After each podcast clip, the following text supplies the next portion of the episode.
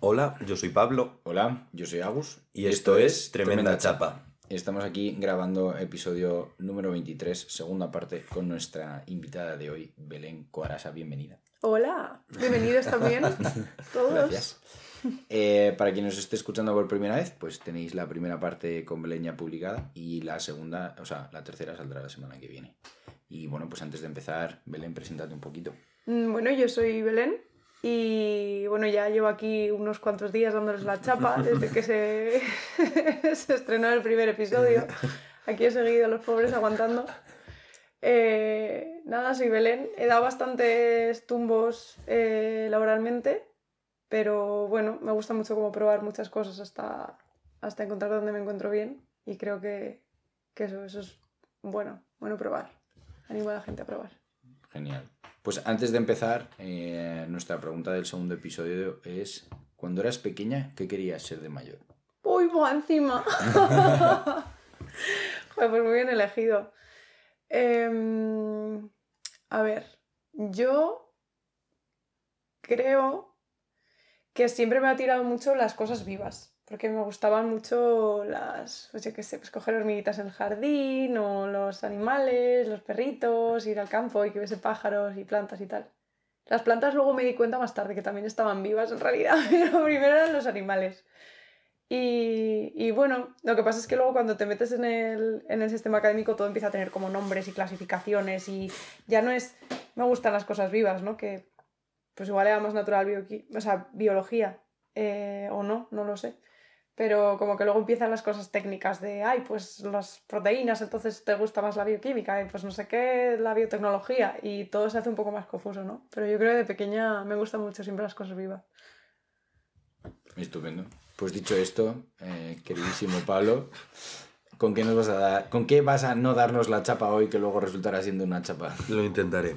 Em, quería traer, porque si habéis escuchado el tema anterior y no lo habéis escuchado, pero en el intermedio hemos estado hablando de cosas como muy mm, conceptuales, grandes, filosóficas.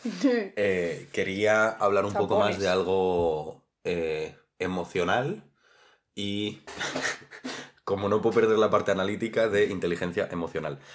Eh, Uy, entonces, estaba reflexionando un poco ahora en el intermedio el cómo darle la perspectiva, pero como lo que más me llama ahora mismo de hablar de ello es el eh, que no me parece algo estanco, en el sentido de que no me parece que o tengas inteligencia emocional o no la tengas, me parece algo que puedes aprender y sobre todo mm, en mi perspectiva no me parece que, sino sé que lo puedes aprender porque yo es algo que he aprendido, porque creo que hace unos cuantos años tenía una inteligencia emocional nula eh, y como que creo que ahora tengo bastante inteligencia emocional, me queda mucho por aprender definitivamente, pero como que es algo que se puede ir aprendiendo y creo que muchas veces se ve esa perspectiva de, uy, si esta persona no tiene inteligencia emocional, ni la va a tener nunca, que también puede ser, que depende mucho también del, de la intencionalidad que se le ponga a aprender sobre ello. Pero como Y de tus capacidades, incluso si es que hay personas que, vamos, Sí. trastornos que... definitivamente hay. Sí, hay situaciones en las Pero que... que no. más allá de eso, sí, sí, estoy súper de acuerdo. Y mm, también entender un poco el qué entendemos nosotros tres aquí sobre inteligencia emocional y como por qué nos parece importante. No sé si queréis más introducción, pero esa es la reflexión. Bueno, yo creo que deberías empezar tú, ¿no? Vale. Y em, mojarte tú con qué es la inteligencia emocional. Ahora ahí te quedas solo. Venga, para Por que hablar. por traer el tema. Em, no es algo que tenga completamente definido, es más como el...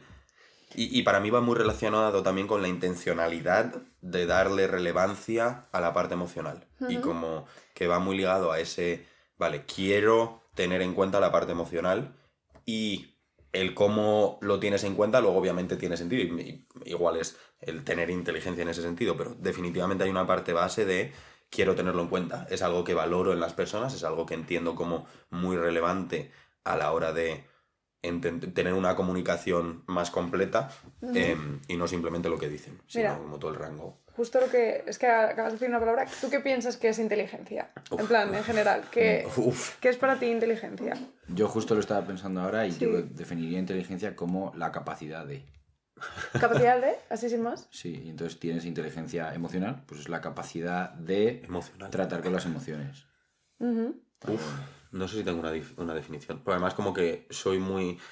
anti el concepto de inteligencia académico.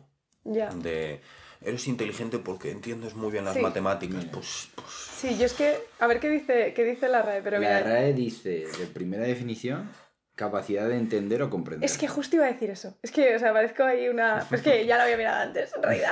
no será usted la RAE. Se saca la cara Pero ¿Podéis? Arturo da Pérez más, Reverte. da En más, vez de. da más Soy la opciones. W yo. Da que- más opciones. Eh, yo es que mm, creo que es por el origen etimológico, porque inteligir, se dice, ¿no? Sí. Es como comprender, Mm. ¿no? Eh, y justo has dicho una cosa de comunicación, o sea, como que, eh, no sé si lo, lo leí en alguien que estaba hablando como de vida inteligente, ¿no? Y que en realidad eso tiene que ver con vida con la que nos pudiésemos comunicar, Mm. porque eh, es que capacidad de, es verdad que es muy amplio, pero no sé si nosotros somos capaces de percibir todas las capacidades, ¿no? Mm. Y como que me parece que el el concepto de comunicación, en plan, que pueda haber un canal, que pueda existir comprensión porque hay canal de comunicación, me parece que tiene que ver mucho con la inteligencia. Y es algo que también le da muchas vueltas, ¿no? Porque no me gusta tampoco lo de que pueda haber gente inteligente y que gente que no me chirría un poco. Pero sí que creo que tiene que ver, porque igual a ti te parece muy inteligente alguien y a otra persona no, o sea, como que creo que hay mucho criterio ahí, ¿no? Igual la inteligencia se puede establecer cuando hay como una comunicación y se entienden las cosas. Mm. Y justo con inteligencia emocional es que creo que tiene mucho que ver Mm. con eso, ¿no? O sea, cuando emocionalmente se, se puede comunicar, Mm. se pueden comunicar humanos, Mm. mm, como que ex- existe esa... Sí, sí, definitivamente. Me gusta. RAE estoy de acuerdo. Esta vez sí. con el con el trabajo también. Sorprendente.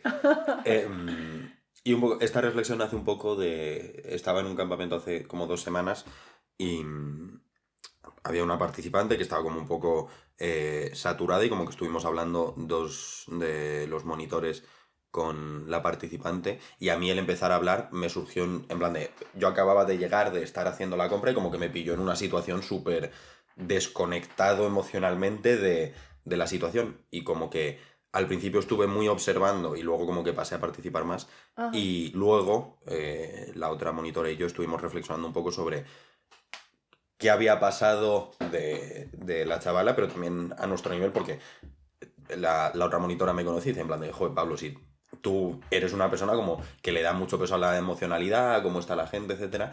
Yo como sí, pero es que estaba en un espacio mental completamente opuesto a esto y como que me costó entrar y el una vez hab- habiendo entrado como que lo veía. Y utilicé como ese espacio de ir entrando poco a poco a la emocionalidad para pensar un qué implica para mí un poco esa inteligencia emocional o cómo intento yo aplicarla y en qué cosas me intento fijar, qué cosas, qué variables intento darle más peso o fijarme más o ser más observador y como que me pareció muy curioso el, el intentar ser consciente de qué son esas cosas o, o- o en qué cosas me fijo en el canal de comunicación. Porque igual hablando como que sí que es mucho más claro el, vale, me fijo en las palabras que dice, intento reflexionar sobre em, qué pensamientos tiene o de dónde vienen esos pensamientos. Y luego igual también como la comunicación más corporal, directa o más, más obvia, también me fijo.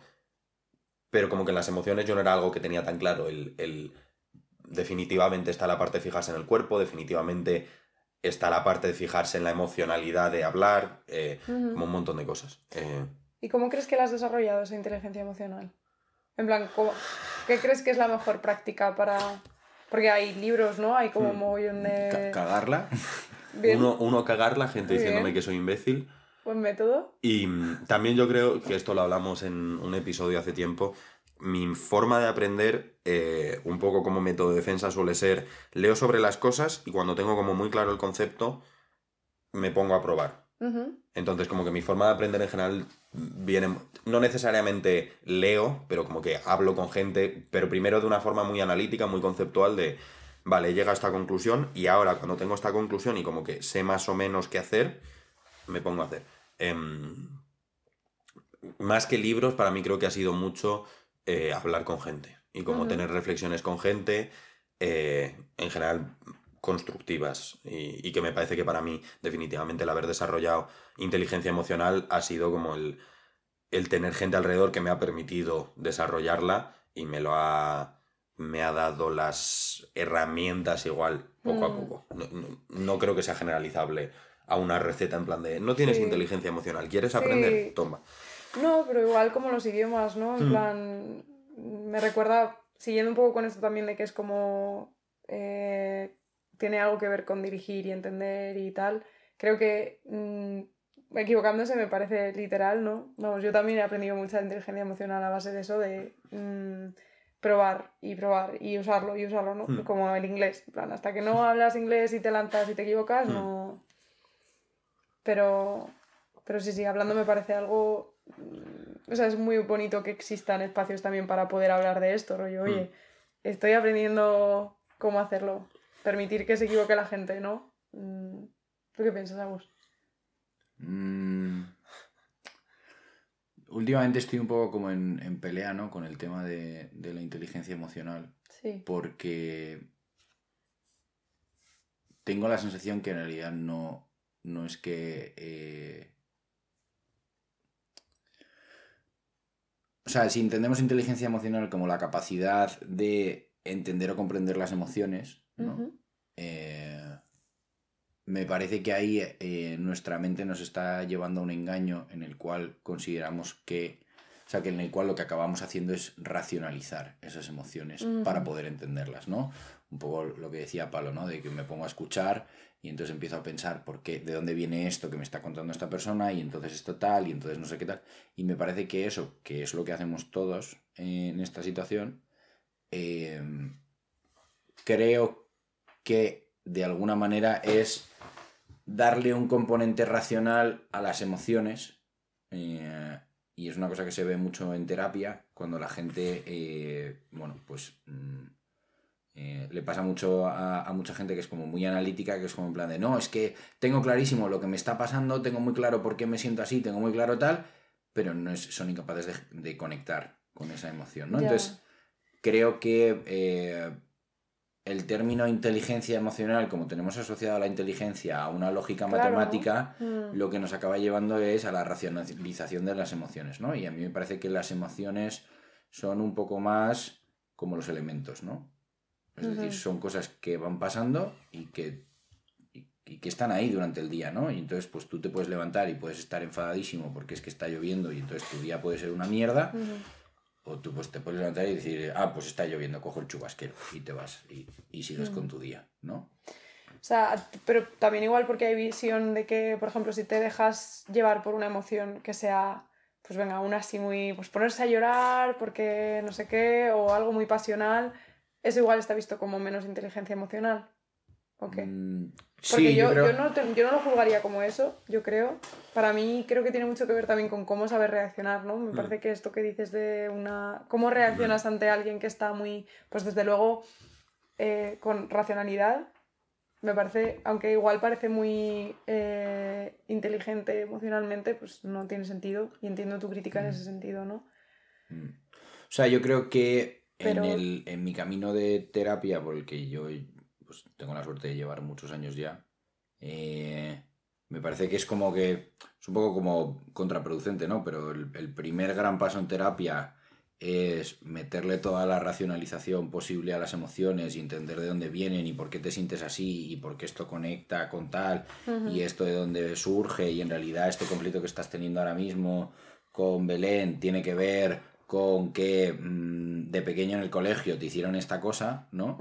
Eh, y cuando llega un momento en el que es como que en plan de, guay, pues has aprobado el nivel de la racionalidad, ahora te toca pasar al segundo nivel en el que te tienes que cargar absolutamente toda la racionalidad y pasar a simplemente estar con tus emociones y vivirlas, ¿no? Entonces, como que em, yo no categorizaría como inteligencia emocional la- el primer nivel. Yo, Claro, yo, todo, yo hablaría, no, Mm. yo hablaría más del segundo. Me parece que lo primero yo lo, yo lo llamaría más bien. O sea, bueno, sí, yo diría que. Proceso, ¿no? Sí. Mm. O sea, yo lo que diría es que lo que yo en- creo que deberíamos entender como inteligencia emocional es lo primero, pero en realidad cuando hablamos de inteligencia emocional estamos hablando de lo segundo. Y en Mm. realidad es que estamos hablando de lo primero porque es en el plano en el que no estamos. Mm. Yo estoy todavía en ese primero, pero yo ahora mismo la necesidad que siento yo eh, y hacia dónde estoy tirando yo mucho más ahora mismo es hacia el segundo, en plan de, eh, a ver, o sea, están pasando cosas y no, y, no las ¿no? está- o sea, y no te estás enterando ni del clima, tío. O sea, Mm. sabes perfectamente por qué están pasando, pero no las estás viviendo para nada, ¿no? Entonces, como que creo que hablamos de inteligencia emocional y todos y lo que todos queremos hacer es gestionar nuestras emociones y me parece que la inteligencia emocional para mí es mucho más vivir esas emociones, ¿no? Mm. Mm. Yo también, como tiene que ver con entender, también es igual entender cuando alguien está viviendo esas emociones como dejarlas estar, ¿no? O sea, si alguien está, eso me refería, si alguien Mm. está llorando y Mm. no me parece que por llorar o por dejarse llevar por, por el enfado tal, por emociones más viscerales, tengas menos inteligencia, inteligencia, artificial, inteligencia emocional, eh, pero creo que también alguien que te vea con esas emociones, el saber cómo reaccionar, ¿no? Es lo que también se puede medir como más o menos inteligencia emocional, ¿no? O sea, que te lo impidan, por ejemplo, que te, que te nieguen eso, claramente es como no entenderlo, Mm. ¿no? Para mí, el, estoy muy de acuerdo, definitivamente, y para mí la definición de inteligencia emocional lleva una parte absoluta de dejarse sentir. Y creo que yo, Mm. yo también he aprendido muchísimo a dejarme sentir, pero también me parece indivisible, igual en mi persona, porque esto tampoco tengo el eh, tanto conocimiento sobre cómo lo gestiona otra gente, pero para mí me parecen bastante indivisibles el me dejo sentir y luego pienso sobre las cosas. Y las Mm. racionalizo. No racionalizarlas en el sentido de eliminarlas y no gestionarlas en el sentido de eliminar esas emociones, pero me dejo sentir independientemente de las que sean, en plan de la alegría, el, la pasión, el llorar, el enfado, me dejo sentirlos, pero luego como que también me doy los espacios, igual más de inteligencia emocional, hacia mí mismo, de me doy los espacios de racionalizarlas, ver de dónde vienen, pero también como con una calma muy diferente, no es un eh, mierda, tengo que saber por qué, eh, que igual se hace más con las emociones eh, más las quiero llamar negativas porque no me parecen negativas, pero más de eh, enfado, tristeza. Ujú. Es mucho más un, vale, estaba enfadado antes. ¿Por qué? Eh, y he es estado enfadado y me ha molestado y, y no Mm. pasa nada y, y- y igual sigo molesto. ¿Por qué? Voy, voy a ver por qué. Y como que igual es mi proceso del cómo lo hago, pero definitivamente no lo que hacía mucho más antes en torno a las emociones más inmediatas, hablando un poco lo que decía antes de como que primero aprendo toda la teoría y luego las esto, que creo que me estoy dejando mucho más en torno a las emociones y también hacia otra gente él las siento y luego con calma, porque es que no tengo prisa, luego con Sí, calma ¿no? me siento Claro. y, y- y veo el porqué. Y creo que también eso lo intento hacer hacia otra gente y adaptarme mucho más a un, pues igual esta persona cuando está llorando no necesita racionalizarlas. Que llore, que suelte, Mm. Que se enfade, que se queje, que diga lo que quiera. Y si luego quiere el espacio de algo más constructivo mm, racionalmente, lo hacemos. Pero como que definitivamente me parece, uno, indivisibles la parte de, de racionalizarlas y de tener las emociones, y dos, eh, como que no son, que la inteligencia emocional es sentir también. O sea, igual, sí, o sea, engloba las dos partes, ¿no? Si es que tampoco, a veces creo que nos metemos mucho en temas de clasificar, eh, pues como decía con lo de las carreras de...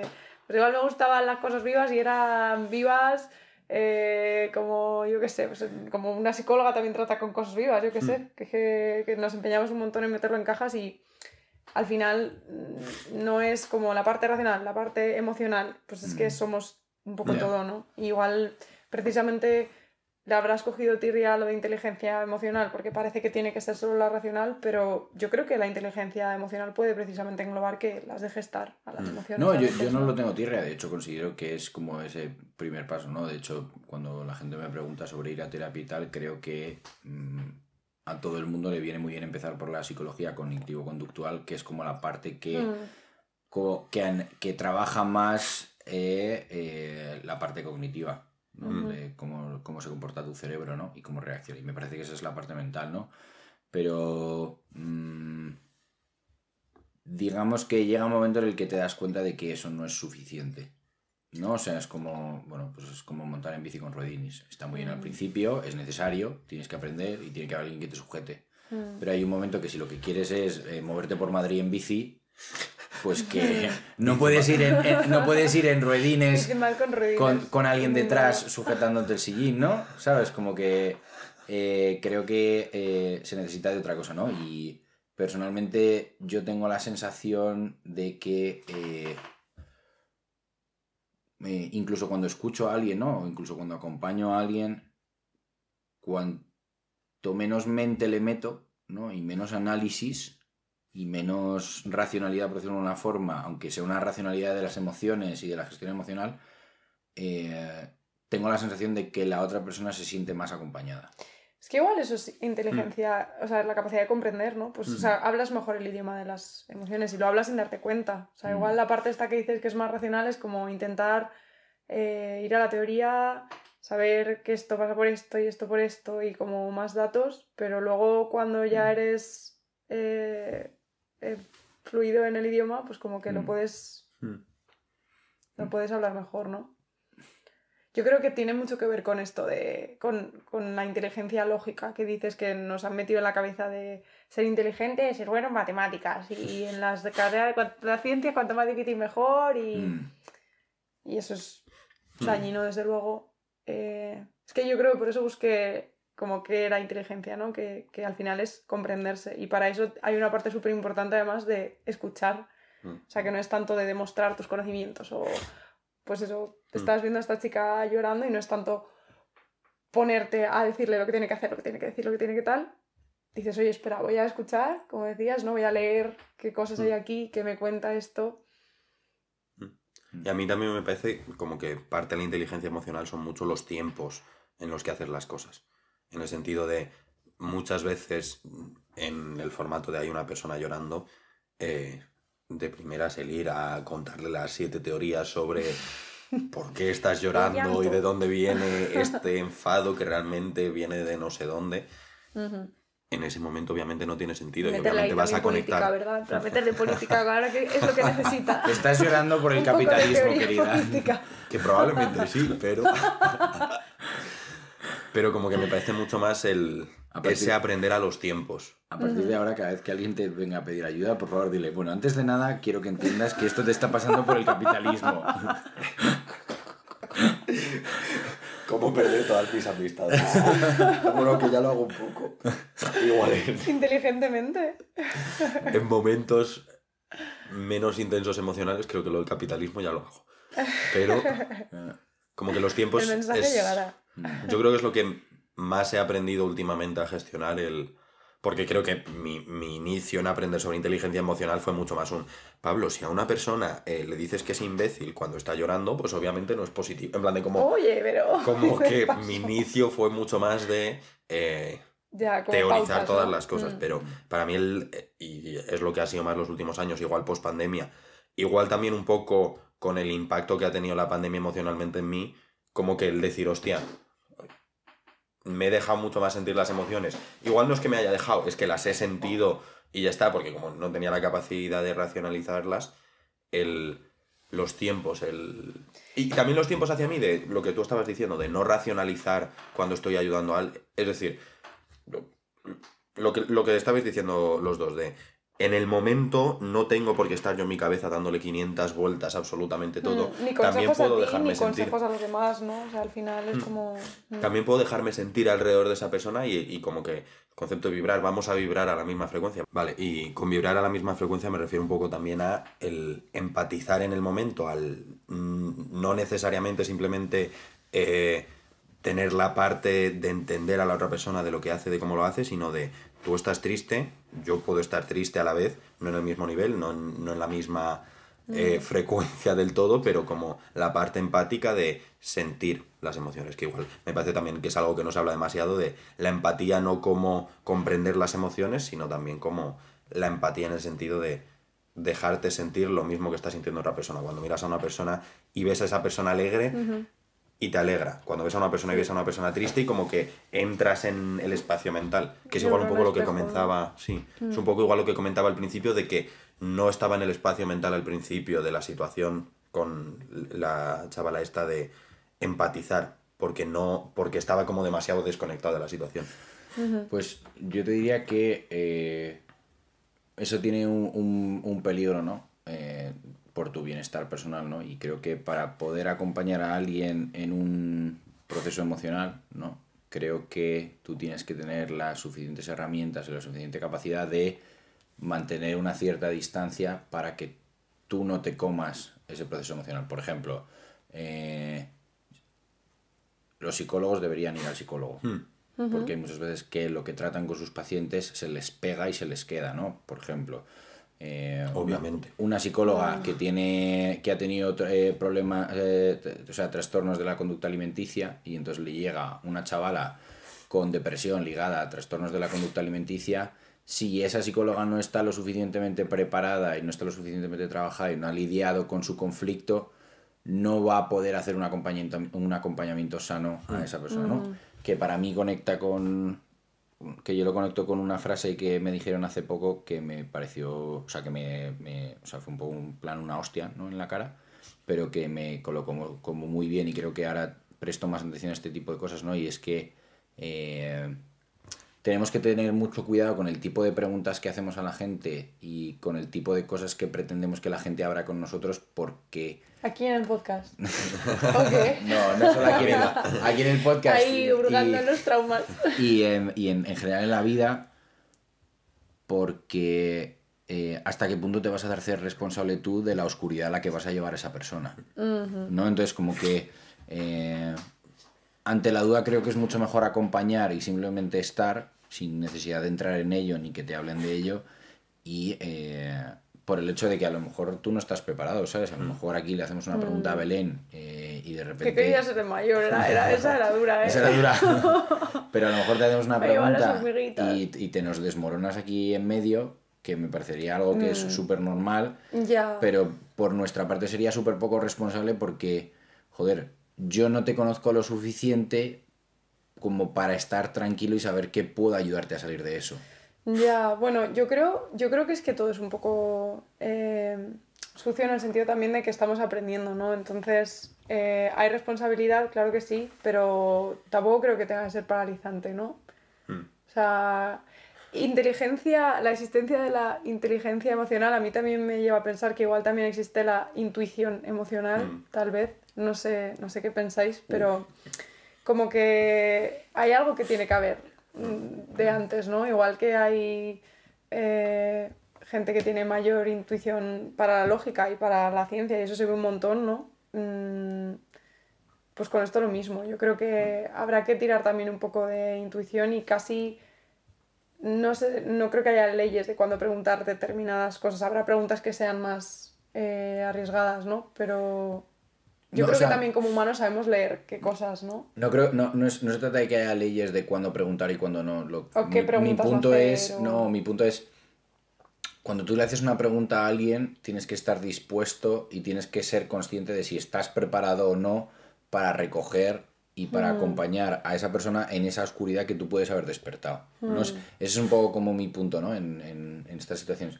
Y como una persona que yo he sido siempre como muy de hacer preguntas de ese tipo y ir muy a, a- a- a tocar eh, dónde está la herida, con, por una parte con una intención como de ayudar a sanar, eh, pues en estos últimos meses me he dado cuenta que eh, he generado el mismo, la misma sensación de, de calidez en ciertas personas que me han venido a pedir ayuda con temas emocionales, eh, simplemente acompañando de una forma sin intervenir eh, haciendo ese tipo de preguntas y sin embargo he quitado, he reducido el riesgo mogollón.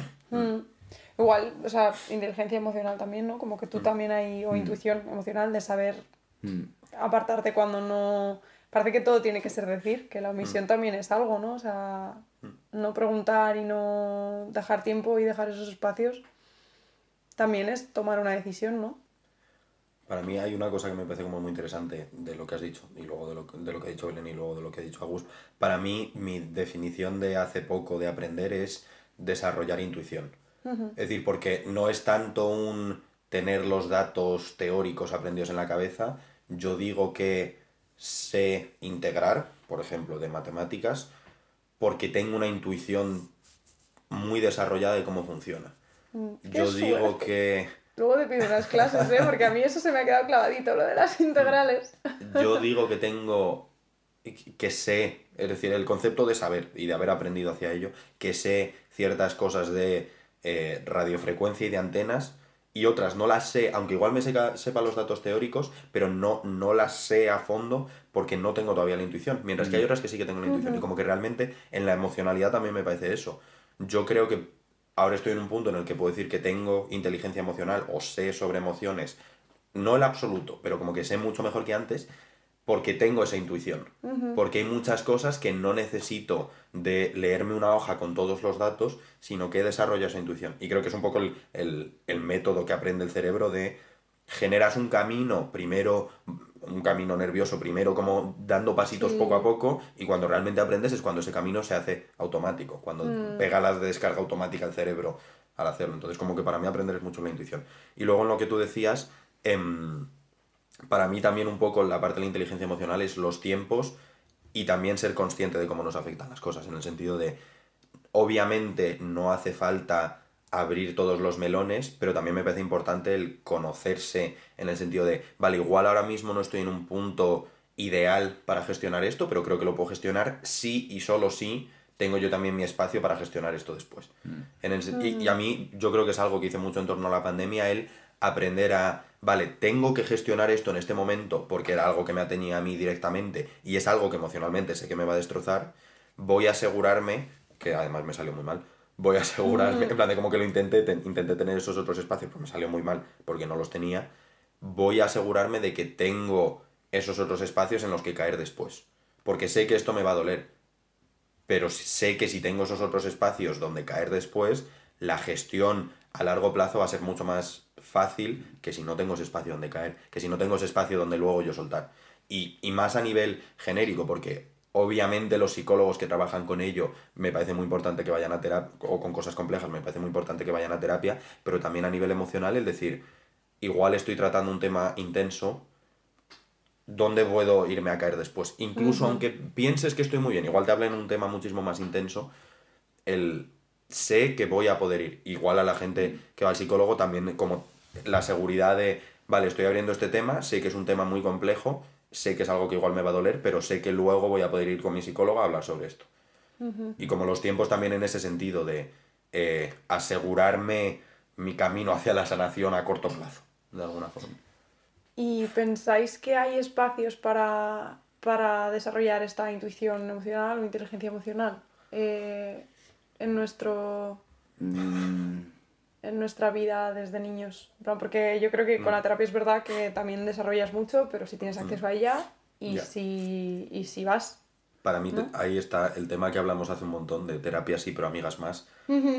Para mí creo que... Me gusta. En, es decir, y lo que hablábamos en el tema era no en contra de la terapia, sino a favor de eh, añadir más, espacios donde ser potencialmente vulnerable y no vulnerable de, de una forma súper fija, sino de expandir un poco la vulnerabilidad en otros mm. espacios, también porque creo que el, el, si yo sé que puedo gestionar esto con estas amigas después y a la vez sé que lo puedo gestionar con la psicóloga, como que hay temas que necesitas ir a la psicóloga y hay temas que puedes tratar con amigas. Mm. Y hay temas que te pueden ayudar a, a aterrizar el, mm. el, meollo que se ha abierto en la cabeza con amigos. Ok, inteligencia emocional igual también es saber cuándo pedir ayuda, ¿no? Mm. Con esas emociones, que, que, no tiene que ser saber mm, sentirlas o racionalizarlas o todo esto, sino también decir, aquí no puedo y pedir ayuda, ¿no? ¿Tú qué piensas, Agus? ¿Que existen esos espacios?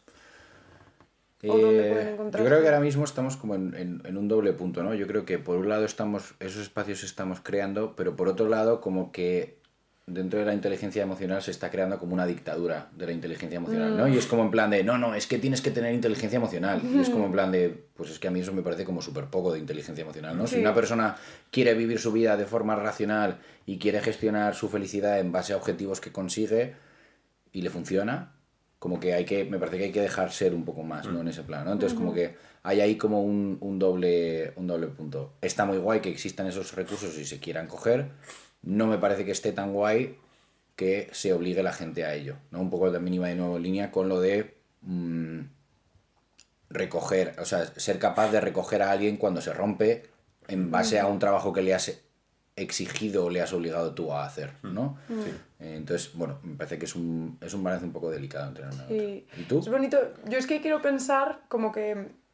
eh, como que como humanidad vamos también creciendo poquito a poco, ¿no? Y a ver, está por, por echarnos algo de flores, pues comparado la- el término inteligencia emocional, yo creo que mi abuelo no lo habrá oído jamás. Eh, y, y tuvo una relación con toda su familia y con su mujer y con sus amigos sin sin conocer que igual podía mejorarse esa relación o que podía mejorar cómo se sentía con cosas que vivía, ¿no? O sea, como que no, no veía que pudiese aprender, ¿no? Como que él aprendió cómo se hacía la vida y así había que hacerlo. Entonces yo quiero pensar que como, como humanidad sí que estamos creando más esos espacios, al menos que se empiece a hablar de ello, me parece positivo. Llevas razón, Agus, que cada vez que aparece un nombre eh, parece que aparece la dictadura, ¿no? De, de lo que sea. O sea, es que cualquier cosa, aunque sea libertad no sé qué, parece que tiene que imponerse, ¿no? Y ya pierde toda la magia. Sí, a mí me parece que también son normales los ciclos de cuando aparece un nuevo tema. La de repente todo el mundo dice, coño, esto es súper importante, tengo que prestarle atención y como que se exige mucho, pero luego se llega mucho más a un balance con ciertas oscilaciones de... Es muy positivo, en general diría, para la existencia de todo el mundo tener más inteligencia emocional.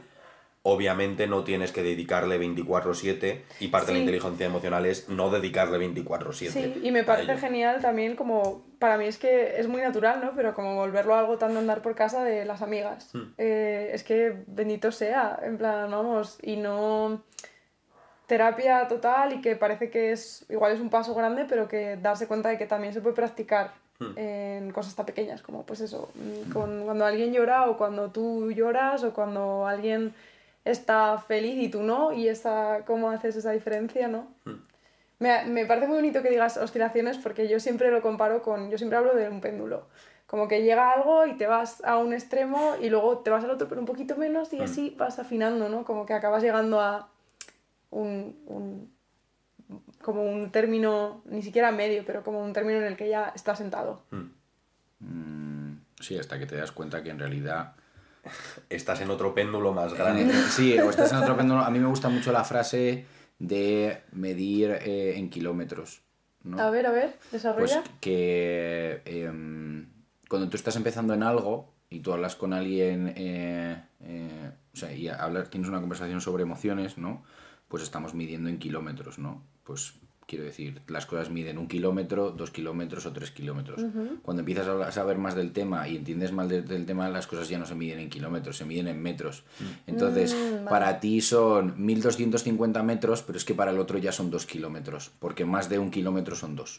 ¿no? Y entonces eso lo puedes ir extrapolando, ¿no? Y entonces meter los centímetros, matices, ¿no? meter los Justo. milímetros, Mm. metes tal, y entonces eh, eh, una persona que está súper trabajada, de repente habla con alguien que, que está, que se mueve en otro plano completamente, y Sí, entonces sí, le dice, no, es que-". escalas. claro, Mm. entonces como que en el tema de, de, de esa pendulidad que decís, me parece que también influye mucho el tema de, de cómo lo mides, ¿no? Porque si ves desde lejos Mm. el péndulo, a lo mejor no se está moviendo, pero si te acercas 10 metros al péndulo, de Sí. repente dices, hostia, se mueve un poco. Y de repente para de moverse, te acercas más y dices, Mm. hostia, esto se sigue moviendo. Y yo creo que en cosas como estas, por ejemplo, creo que el péndulo nunca se deja de mover. Sí, sí, Las totalmente. partículas dentro del péndulo, mientras no estemos a cero absoluto, siempre se mueven. Bueno, mira, mira ahí la ciencia. la chaval. ciencia. Cuando Pablo. empezamos a hablar de Kelvin ya. Todo está en movimiento. Todo está en movimiento, incluido mi dedo a darle al pause al episodio. Pero tremenda chapa, ¿no, querida? Pero ha sido más emocional que la anterior. Sí, En mi defensa. sí, sí. Sí, más que la anterior, seguro. Muy suave. Y, bueno, para quien nos esté escuchando, este ha sido la segunda parte del capítulo número 23 con Belén Coarasa. Muchísimas gracias, Belén. por Gracias a vosotros. Y nada, tenéis la primera disponible y la tercera saldrá la semana que viene. Así que nada. Besitos. Besitos.